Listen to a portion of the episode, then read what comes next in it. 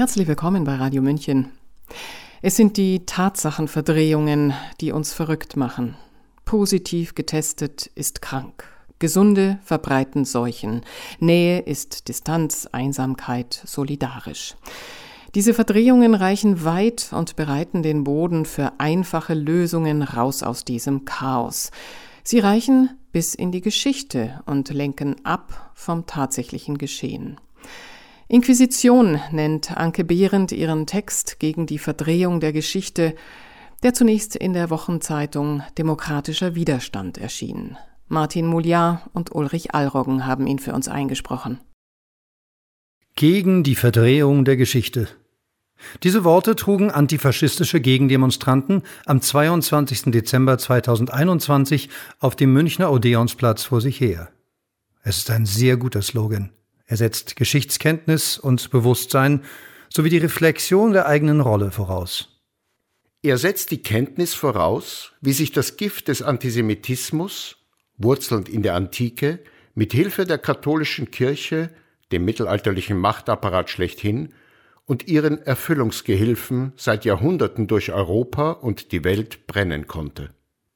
Im Jahr 1391 begann eine beispiellose Vertreibung der Juden, die die christliche Taufe verweigerten, aus Spanien und Portugal.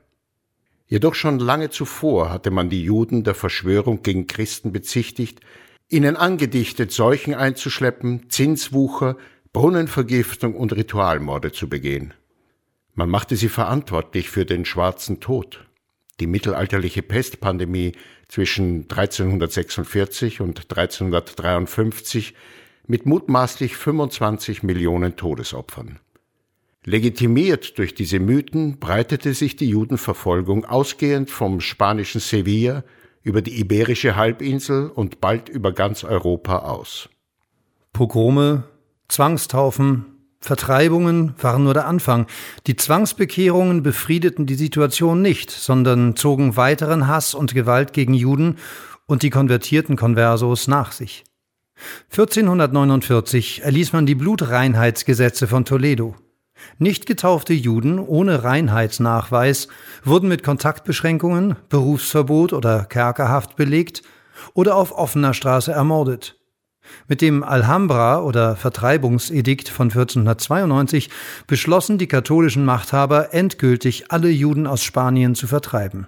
Gleichzeitig verhängte man eine generelle Taufpflicht. Die politische Lage im Europa des Hochmittelalters war gespannt und unübersichtlich.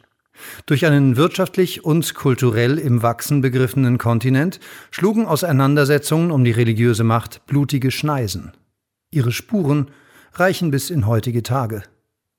Begonnen hatte die Inquisition bereits 1268 im Königreich Neapel, um Heretiker, konvertierte Juden und Muslime, die ihren Glauben heimlich ausübten, zu verfolgen. Der Druck war so immens, dass ganze jüdische Gemeinden geschlossen zum Christentum übertraten. In den Augen der Kirche blieben sie jedoch Heretiker und unrein. Mehr als 350 Jahre fraß sich die Inquisition der römisch-katholischen Kirche durch die Menschheitsgeschichte und gelangte bis nach Indien und Mexiko. Was mit der Weigerung Andersgläubiger, sich taufen zu lassen, begann, wurde zu einem Schwelbrand des Aberglaubens, der apokalyptischen Angstpropaganda, religiöser Verblendung, Barbarei und mithin auch der Hexenverfolgung. Allein in Deutschland fielen zwischen 40.000 und 60.000 Menschen dem Wahn zum Opfer. Er erfasste bald sämtliche Lebensbereiche.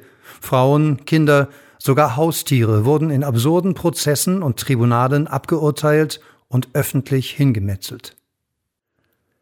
Im Auftrag der Macht Dogmatismus und gekaufte Wissenschaft. Magische Denkmuster, Gut und Böse, und überbordender Moralismus gepaart mit widersinnigen Strafen, Schutz- und Bußritualen trafen auf eine ungebildete Bevölkerung, die sich nur allzu leicht zum Vollstrecker machen ließ und die Schuld für Krankheiten, Missernten und Hungersnöte und die kleine Eiszeit den von den Kanzel gepredigten Sündenböcken anlastete. Das mittelalterliche Denken war durch Dogmen korrumpiert. Wissenschaft durfte nur im Rahmen der Glaubenslehre und im Dienst der Machthaber stattfinden. Nicht selten bezahlten Skeptiker und Kritiker ihren Mut mit dem Leben. Der Universalgelehrte Galileo Galilei musste seine Erkenntnisse widerrufen. Der italienische Philosoph Giordano Bruno endete auf dem Scheiterhaufen. Das letzte Todesurteil der spanischen Inquisition fiel am 31. Juli 1826 in Valencia. Erst durch die Reformation, in deren Folge die kopernikanische Wende ein neues, rationaleres Weltbild hervorbrachte, und schließlich durch die Aufklärung gelang es, sich aus dem Würgegriff der menschenverachtenden Kirchenfürsten zu befreien. Doch der Judenhass schwelte weiter. Der Faschismus setzte das Werk der Kleriker fort. Auf dem kulturellen und religiösen Fundament des Mittelalters aus Dogmen, Antisemitismus und Hass hatten die Nationalsozialisten leichtes Spiel, die alten Hasserzählungen zu reaktivieren. Auch sie proklamierten den Seuchenschutz als Rechtfertigung für Ausgrenzung, Verfolgung und schließlich Massenmord. Wieder sollten die Juden für die Verbreitung von Seuchen, namentlich des Fleckfiebers Typhus, herhalten. Wissenschaftler und Mediziner unter Federführung des schon damals existierenden Robert Koch Instituts lieferten die Beweise. Sie waren Wegbereiter, Handlanger und Vollstrecker des dunkelsten Kapitels der deutschen Medizin- und Wissenschaftsgeschichte. Im Sinne der Volkshygiene forderten Nazi-Ärzte Kontaktverbot, ließen Seuchenmauern um jüdische Wohnviertel errichten und erklärten sie zu Quarantänezonen. Ghettos entstanden, vermeintlich um die Durchseuchung des Volkskörpers abzuwehren. In ihrer Historie fanden sich bereits Menschenversuche mit unzähligen Todesopfern in den Kolonien des 19. Jahrhunderts, Rassentheorie, Eugenik und Versuche an Behinderten und Waisen. Den Menschenversuchen in den Konzentrationslagern der Nazis und der Beseitigung ihrer Opfer in den Gaskammern war moralisch längst der Weg bereitet. Neben dem Kampf gegen Seuchen reaktivierten die Nazis die antisemitischen Stereotype jüdische Weltverschwörung und internationales Finanzjudentum, deren Wurzeln ins Mittelalter zurückreichen. Der Vorwurf der Verschwörung richtete sich historisch gegen Juden und legitimierte ihre Verfolgung. Er führte zusammen mit anderen antisemitischen Stereotypen zu größten Menschheitsverbrechen. Staatstragende und strukturell antisemitische Linke. Heute erheben sogenannte Linke den Vorwurf gegen die Kritiker der staatlichen Zwangsmaßnahmen, sie seien Verschwörungstheoretiker, Mystiker oder Ideologen, verknüpfen damit den Vorwurf des Antisemitismus und rechtfertigen so das staatliche Vorgehen gegen die Verteidiger von Demokratie, Grundrechten und Rechtsstaatlichkeit. Historisch kann man diese Herleitung nur als eine absurde Verdrehung bezeichnen.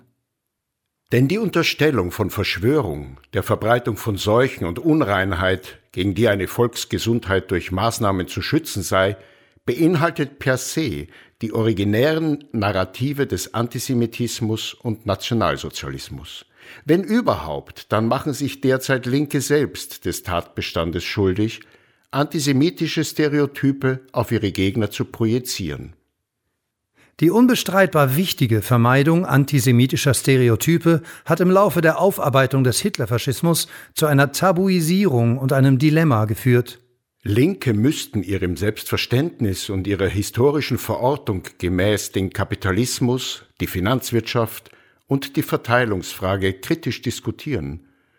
Aber sie können es nicht, da immer der Vorwurf des Antisemitismus im Raum steht. Die Pandemie bietet einen fruchtbaren Boden für antisemitische Verschwörungsmythen. Schreibt die Amadeu Antonio Stiftung.